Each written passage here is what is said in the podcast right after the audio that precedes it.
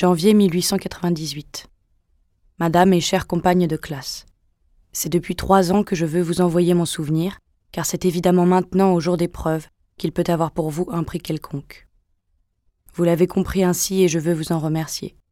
Il y avait tant de chances qu'il passât inaperçu au milieu des banalités quotidiennes de l'existence. J'ai perdu une mère à l'étranger, bien loin de moi. Je n'ai pas vu mon père depuis dix ans. Enfin, j'ai perdu une fortune. Je suis seule. J'ai bien souffert, croyez-le. Tout cela m'a rendu accessible au malheur d'autrui. Je ne dépends moralement de personne et je suis libre de vous aller voir comme je le sens. Je vous prie de n'en pas douter. Deux choses cependant pourraient me faire hésiter et je dois vous les dire. La différence de nos positions, je suis institutrice dans une famille, et la crainte de passer à vos yeux pour quelqu'un qui désire se mieux informer de faits dont tous nous nous occupons.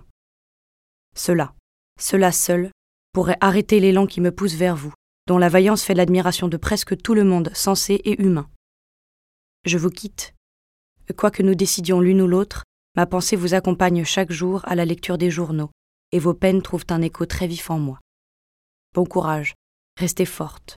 Je vous renouvelle ici ma sympathie, bien sincèrement sans aucune arrière-pensée. Votre vieille compagne de treize ans en arrière, Lisbeth Coudray.